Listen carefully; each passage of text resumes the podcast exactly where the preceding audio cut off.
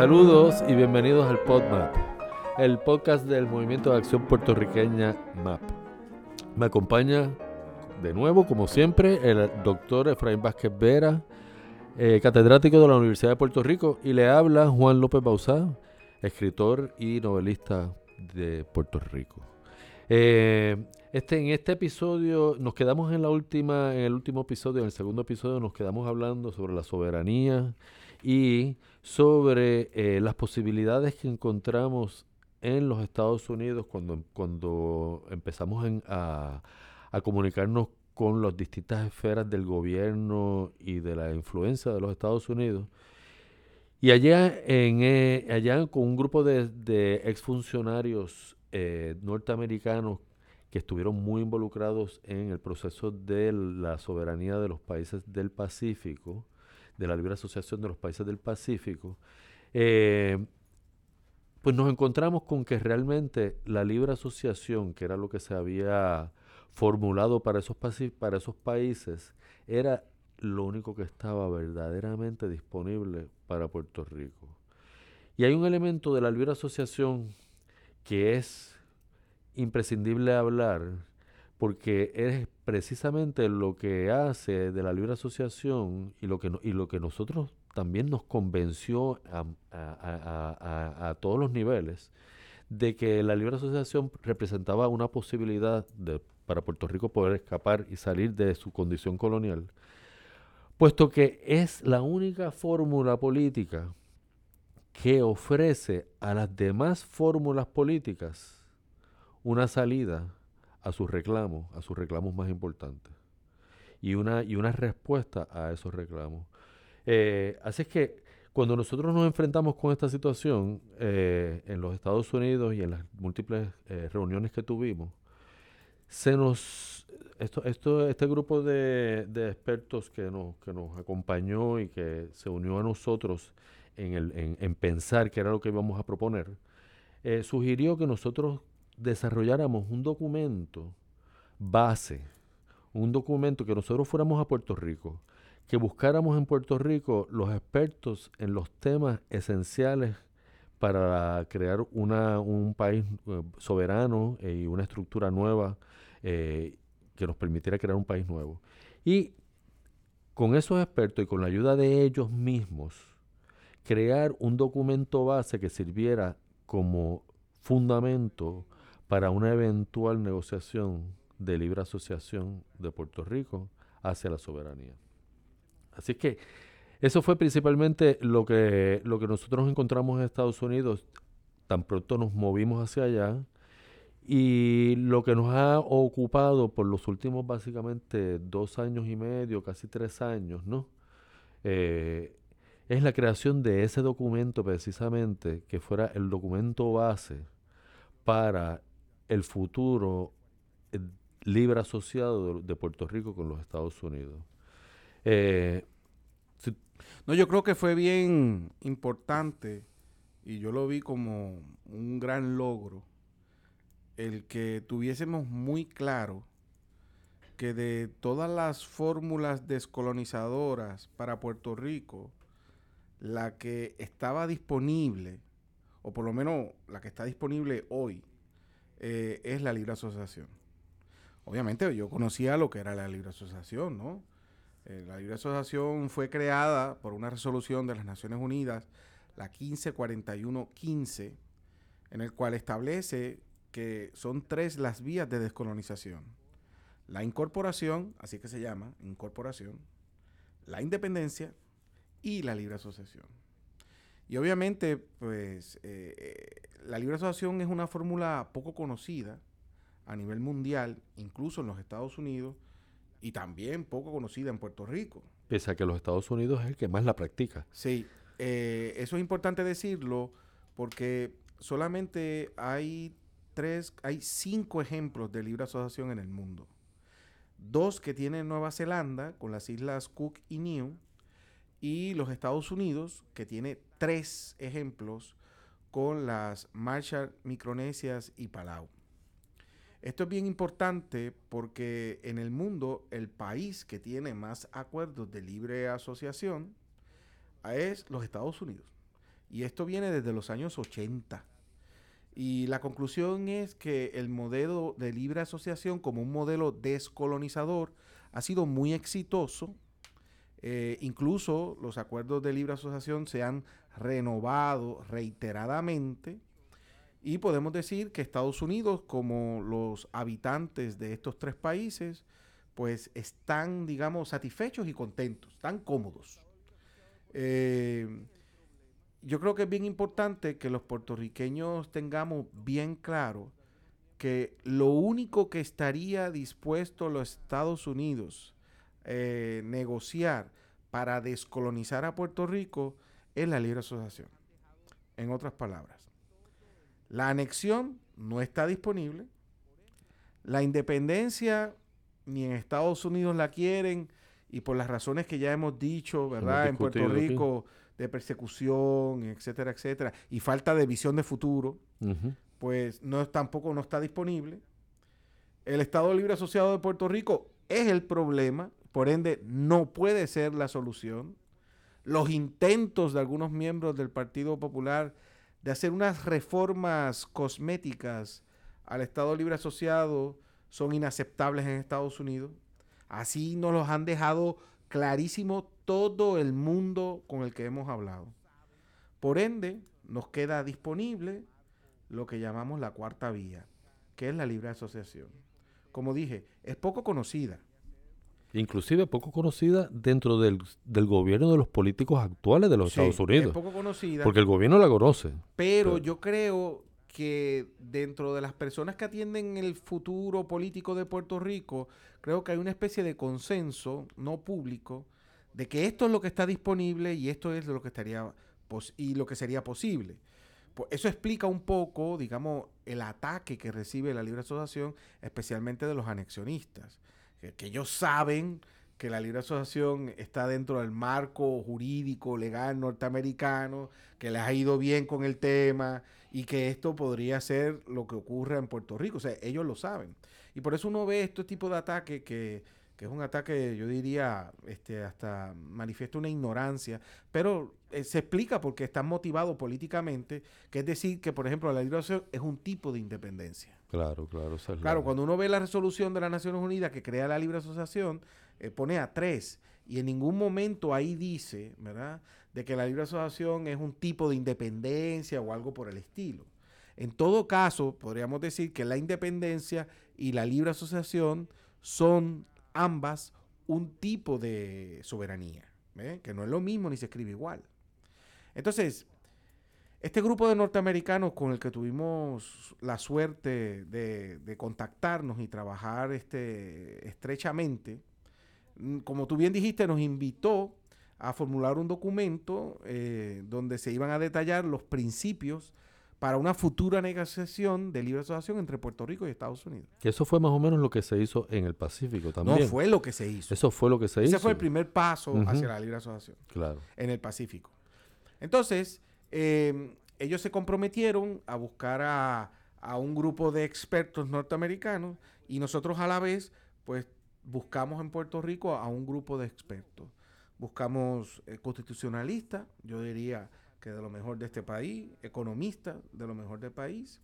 Y estuvimos pues en una discusión, yo diría, aprendí un montón, fue muy interesante, en algunos momentos pues fue un poquito difícil, eh, pero al final eh, esos principios pues se lograron. Nosotros los hicimos públicos hace unos meses, tanto en Puerto Rico como en Estados Unidos. Eh, incluso en la página de internet del MAP, el mappr.com. Ahí los pueden ver. Ahí pueden ver esos principios.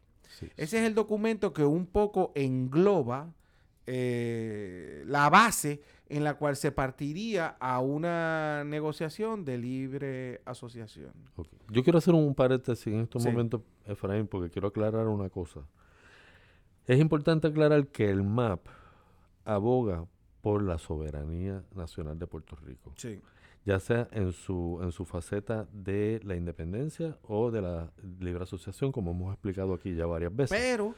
Pero, ciertamente, la realidad y, y, la, y, la, los hechos en el campo, como dicen. Sí, lo que hemos encontrado. Lo que hemos encontrado es que todo apunta a que es hacia la libre asociación que puede moverse una, posible, eh, una posibilidad de soberanía inmediata para Puerto Rico. Lo más rápido que podemos nosotros movernos hacia la soberanía es a través de la libre asociación. Y es la pura verdad. Eh, y una de las razones principales, no solamente de que Estados Unidos está un poco, eh, o por lo menos ha demostrado estar un poco dudoso en cuanto a la independencia, no solamente por sus intereses, también se relaciona mucho a la, lo que tú mencionaste brevemente, que es la falta de una visión de futuro clara y detallada que el, el independentismo puede ofrecer. Sí. Y eso es un factor bien, bien, bien importante para entender que en este caso que nosotros estamos planteando, eh, y en este caso que las necesidades de Puerto Rico son de soberanía. Esa es la necesidad principal aquí. La independencia puede ser una, que, es una, que es otra forma de soberanía, es una fórmula política en la cual no se nos va, la soberanía no va, no va a llegar a través de la independencia por muchos años. Si es que nos ponemos a e, esa fórmula política como la única fórmula política que va a traer la soberanía. Y en lo que llega a eso, en lo que nosotros podemos ponernos de acuerdo, en lo que el Puerto Rico puede estar de acuerdo con que esa sola es la fórmula, nos vamos a descalabrar. O sea, lo que estamos hablando es que el tema del estatus hay que resolverlo ya. Ya. Porque se nos va la vida. Se nos va y la lo vida. que está disponible es la, libre, asociación, Se acabó y punto. Y, punto. No hay, tenemos que, tenemos que entender, entender eso claramente y sacarnos, sacarnos la idea. Y que la libre asociación nos va a permitir eh, crear las bases para una futura independencia, si eso fuera lo que nosotros escogemos en el futuro. Sí, pero, pero más importante aún es que la libre asociación nos va a permitir crear una economía productiva. Eso es lo más. Nos va a dar las herramientas para poder lograr el objetivo. El objetivo. O sea, el objetivo no es la independencia o la libre asociación, no. Recuerden siempre, eso es secundario. Aquí lo importante es crear el país de justicia social. Claro, claro. Lo, lo, y la libre asociación lo permite y la independencia lo permite. En nuestro caso, nosotros hemos dado una visión de futuro en el marco de la libre asociación. ¿Por qué? Porque es lo que hemos entendido, hemos recibido un mensaje de que sería lo posible, lo viable, lo que estaría dispuesto Estados Unidos a negociar. No así con la independencia. Claro, pero el, propósito de mi comentario también es entender es precisamente esto, que lo importante es la soberanía no es la fórmula política mediante la cual la obtenemos. Claro. ¿Ves? Y claro, la estadidad, eso es, es, un, es, una conversación que ya no es necesario tenerla. Sí. Pero sabemos claramente que el que todavía piense que la soberanía se obtiene a través de la estadidad, eh, pues no, no entiende, no, no, tiene claro nada de lo que está pasando aquí y no tiene claro realmente el futuro de Puerto Rico. No, no, pero, pero, eh, pero, pero quiero recalcar este tema porque este es un tema en el cual se resbala mucho y los puertorriqueños resbalamos mucho en el tema de no entender bien lo que es la soberanía y lo que es la independencia y lo que es la libre asociación y entender estos tres términos, ¿no? Sí. Y es importante nosotros tener claro, claro, claro, que lo que nos va a llevar a nosotros, a lo que nosotros queremos de la visión de futuro, de la vida con justicia social, es la soberanía. Y se puede lograr con la libre asociación. Y se puede lograr con la libre asociación. Porque en realidad eso es lo que importa. eso es lo que importa. Pero déjame aclarar o definir lo que es la libre asociación, ¿verdad? Eh, básicamente la libre asociación, eh, Puerto Rico se declara un país soberano. ¿ok? Soberano quiere decir con la capacidad de gobernarse a sí mismo. Y en el marco de que es soberano y puede hacer lo que quiera, porque es soberano, firma un acuerdo de asociación, en este caso sería con los Estados Unidos. En ese acuerdo de asociación con los Estados Unidos se detallan las áreas en lo que los Estados Unidos van a tener alguna responsabilidad o influencia. Por ejemplo, en temas de defensa. Un ejemplo, temas de defensa. Lo que no esté incluido en ese acuerdo Puerto Rico va a ser soberano como cualquier otro país soberano del mundo. ¿Ok? O sea, aquí de lo que estamos hablando, que la diferencia entre la libre asociación y la independencia es que en libre asociación se delega cierta responsabilidad, autoridad, ¿verdad? Injerencia en algunos temas específicos que están debidamente escritos en papel. Lo que no esté en ese papel, Estados Unidos, pero en este caso Puerto Rico, será como cualquier otro país soberano del mundo. Eh, esto está reconocido por las Naciones Unidas. Eh, es bien importante para que sea reconocido por las Naciones Unidas la libre asociación, el que ambas partes, en este caso Estados Unidos y Puerto Rico, puedan, digamos, terminar la relación. Y eso se hace para demostrar de que no es una relación impuesta eh, y que se puede hacer de manera unilateral. Estados Unidos diga no quiero más o que Puerto Rico diga no quiero más. Eso es un elemento importantísimo para que sea libre asociación. Si no tiene este elemento, las Naciones Unidas no van a aceptar esta nueva relación porque parece como una imposición. Quiero decir que en el caso de los ejemplos de libre asociación que ha habido en el mundo, mm, esto no ha ocurrido. Ellos han seguido con la relación porque han visto que es una relación muy beneficiosa. Claro, esto es importante recalcarlo, porque este tema afecta mucho a la mente colonial de los puertorriqueños. El miedo a que esa relación Estados Unidos diga de momento Estados Unidos nos vemos adiós y, adiós nos, y nos deje en el aire. Sí, eh, pero fíjate, a mí eso, yo no entiendo esa preocupación o ese miedo de que si hubiese un acuerdo de libre asociación, que ambas partes pueden retirarse unilateralmente, eh, ese miedo de que Estados Unidos, pues, como que nos deje guindado, ¿verdad? Cuando ahora mismo, bajo el Estado Libre Asociado, Estados Unidos podría hacer, exactamente lo mismo. Exactamente. Estados Unidos puede venir ahora mismo y decir, nos vemos Puerto Rico, adiós. Exactamente. Y dejarnos sin nada escrito. Es peor, tú sabes. es una situación peor. Nada mm, escrito, mm, nada mm, acordado, nada, nada. Es irse y largarse. ahora, ¿lo podría hacer? Sí. En un acuerdo de libre asociación, todo ese proceso de, está, formulado dentro del pacto. Para garantizar a ambas partes. Claro, claro, claro. Es como una especie de unas garantías en dentro de un divorcio. Y claro, y es interesante también porque la capacidad del más pequeño ser capaz de salirse del pacto es un método de defensa para el pequeño. Y no, y es lo que ejemplifica que no es un régimen colonial. Que no es un régimen colonial, exactamente. Si nosotros, si el pequeño o si una de las partes no pudiese salirse del pacto, entonces ya, ya es imposición. Ya sigue siendo colonia. Sigue siendo colonia. Y entonces no podría, ya no sería aceptado. No tendría ese reconocimiento de las Naciones Unidas.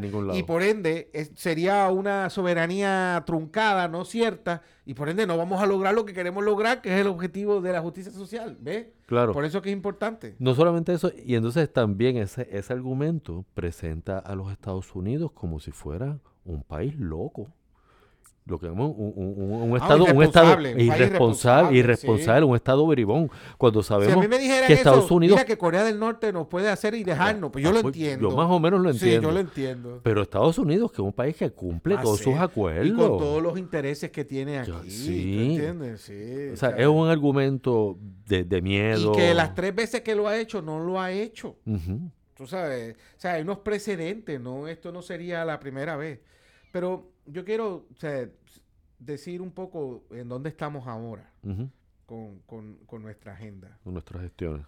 Yo tengo que confesar que las iniciativas que se hicieron en el Congreso norteamericano, bueno, primero hemos seguido escribiendo en los medios norteamericanos y hemos seguido con nuestros contactos en Estados Unidos.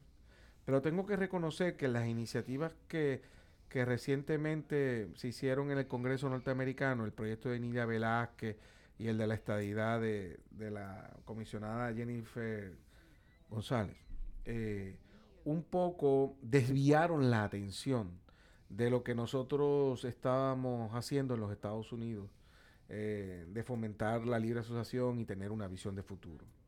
Eh, siempre he tenido esta sensación que cuando algo se presenta en el Congreso en relación del estatus es para parar todo otro esfuerzo. Y es como... es casi garantía de que no va a pasar nada. De que no va a pasar nada y de que es como una píldora, ¿verdad? Este, media venenosa de cualquier otra iniciativa que se pueda estar dando a otro nivel. La realidad es que desde el principio dijimos que ni el, el proyecto de Nidia eh, Velázquez, ni el de, y menos el de Jennifer González, iban a salir adelante. ¿Ok? Entonces, ¿qué ocurre? Hemos estado casi un año, ¿verdad?, en, estos, en esta discusión de estos proyectos y, y entonces ahora los proyectos se van a colgar y al colgarse volvemos ¿qué? Al cero. Al cero otra vez nuevamente. Eh, es como decir un año perdido del tiempo. No sé, cuando esto ocurre, a mí me gustaría como decirle a la gente, por favor, no presenten nada más en el Congreso. Claro. O sea, ¿qué más pruebas ustedes quieren que en el Congreso norteamericano parece ser no el lugar adecuado para tener este debate y esta discusión. Y para entrar, comenzar el proceso de descolonización. Y en ese sentido, nosotros desde el principio, nuestro esfuerzo fue dirigido al mismo Congreso porque hay que mantenerlos informados, etcétera, etcétera, hay que saber sus puntos de vista, etcétera. Pero nuestro peso siempre estuvo en el Poder Ejecutivo. Claro. En ese sentido, eh, nosotros eh, una vez eh, eh, se cuelguen estos proyectos, vamos a continuar con nuestra iniciativa dentro del Poder Ejecutivo para lograr que allá en el Poder Ejecutivo se haga un grupo de trabajo que defina las diferentes fórmulas de estatus. ¿Y por qué es que hay que definirlas, Efraín? Vamos a hablar de eso. Bueno, porque aquí las fórmulas de estatus se ha convertido más en una lista de deseos y de fantasías cuando todo el mundo sabe lo que realmente es cada una. En otras palabras, ¿qué quiero decir? Cuando uno habla de la anexión, en Estados Unidos saben muy bien lo que es la anexión. Yo sé muy bien lo que es la anexión. Pero aquí se ha pintado una anexión para hacerla extremadamente atractiva y no real. Y es importante que en los Estados Unidos, ¿verdad? Se haga una definición de cómo sería la anexión para Puerto Rico. ¿Cómo es? Como es, que no hay otra, que por cierto eh, está muy bien explicada en un informe del 2014 del General Accountability Office del Congreso, el GAO, eh, que, es totalmente neutral, donde implica que la anexión va a ser desastrosa para la economía puertorriqueña y para la economía norteamericana. Eso hay que ponerlo en escrito. Hay que poner en escrito que la anexión implica el territorio incorporado con este impuestos federales. Con impuestos federales, etcétera, etcétera, ¿verdad? O sea, esas cosas hay que ponerlas por escrito. En el caso de la independencia, hay que poner por escrito que la independencia es qué? La independencia. ¿Cómo es? ¿Cómo es? ¿Cómo es? Sin fondos federales. Sin la independencia la independencia. O sea, es como es. Como es que, puede haber un arreglo que se haga. Ah, pero, pero una negociación, como todos los países. Pero la independencia es la independencia. Sí, exactamente. Entonces, eso hay que ponerlo por escrito.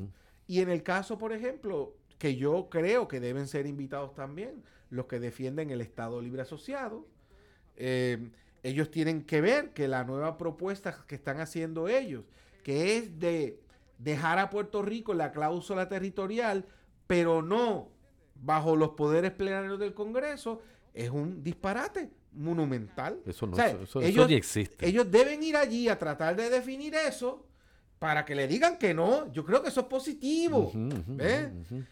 Y el que más beneficia este tipo de iniciativa de la definición es el caso de la libre asociación. Que ese sí que no se entiende. Porque no, no se ha definido nunca. Claro. No está definida. O sea, yo tengo una idea en todos los aspectos cómo va a ser la libre asociación. Y por cierto, de eso lo hablaremos más adelante. Pero, pero eso tiene que estar por escrito y no puede ser que esté por escrito por nosotros. Claro. por Supuesto. Porque entonces al final se queda como en la historia, no, pero eso es lo que dice el MAP, ¿qué garantía tenemos nosotros? Claro, pero ese documento que nosotros creamos, que estuvimos creando a través de un año, casi un año y medio, dos años. Sirve como base para esa Es precisamente la base de esa definición. esa definición que tenemos que hacerla norteamericanos y puertorriqueños. Claramente. ¿Quién hace esa definición? Pues hombre, gente experta que sepa de esos temas. O sea, ahí no pueden ir los politiqueros nuestros que no saben de las cosas técnicas. O sea, tienen que ir economistas, eh, constitucionalistas, politólogos, internacionalistas, eh, tú sabes, expertos eh, en estos temas. O sea, no, no, cualquier político puertorriqueño puede ir allí. O sea que para que haya un verdadero proceso de descolonización y de, y de, y de, y de libre, y de, libre, determinación, tiene que estar definido todo. Tienen que estar todas las fórmulas definidas. ¿Y cuál es la que no está definida? La libre asociación es la que falta. Y ese es el gran obstáculo para terminar de descolonizar este país. Y ese ha sido nuestro mensaje dentro, tanto en la administración Trump como en la administración Biden. Que hay que si queremos libre determinación, todas tienen que estar definidas, todas las opciones, incluidas la, libre, asociación. Todo el mundo sabe lo que es la anexión, todo el mundo sabe lo que es la independencia, todo el mundo sabe lo que es el ELA. Por cierto, el ELA es el problema. Claro. Eh, pero digo yo, ese ELA ha mejorado lo que ellos quieren hacer. Pero en el caso de la libre asociación, aunque sí hay una experiencia norteamericana, digamos, no está definida de cómo va a ser para el caso de para el caso de Puerto Rico, por supuesto. Y, eso es lo que nosotros como organización, ¿verdad? Estamos buscando que de una vez y por todas podamos eh, definir eh, qué sería la libre asociación para Puerto Rico. Quiero aclarar que esto se trata de definirla, no se trata de negociarla. En una futura negociación, si decidiéramos irnos por la libre asociación, eso es un chorro de detalles que, implicarán años de negociación, por lo menos un año. En el caso de definir esos temas que son importantes para que el puertorriqueño pueda decidir si ese es el camino que queremos emprender. Por ejemplo, ciudadanía, eh, fondos federales, ayudas federales o ayudas de los Estados Unidos, eh, ese tipo de cosas. Eh, todo lo que todo lo que nos preocupa, todas las cosas que nos preocupa como sociedad colonial. Eh, como sociedad colonial, eh, ¿qué va a pasar o cómo sería la libre asociación? Exacto. Eso, tú y yo sabemos cómo sería, más o menos, ¿verdad?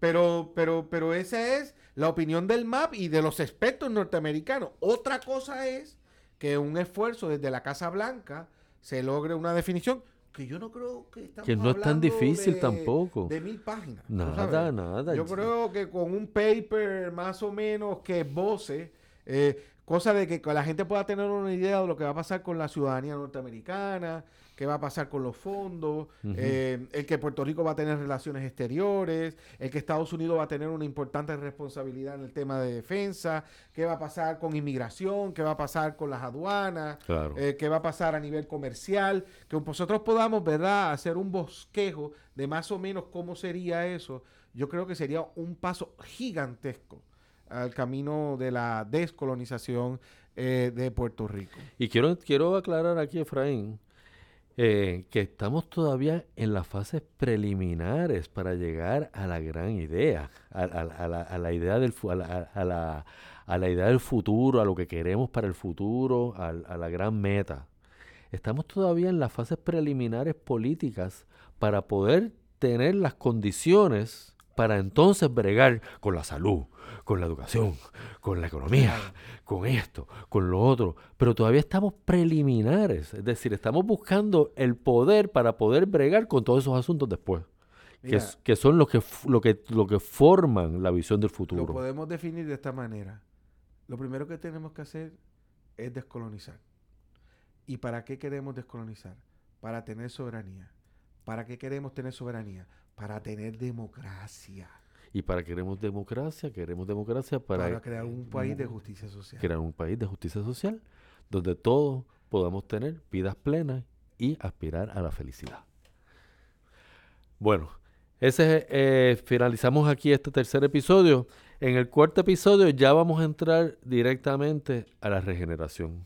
Sí. Y vamos a entrar entonces a los puntos que vamos a ir tocando uno a uno de los puntos esenciales de lo que es ese Puerto Rico al cual aspiramos. Eh, nos vemos en la próxima.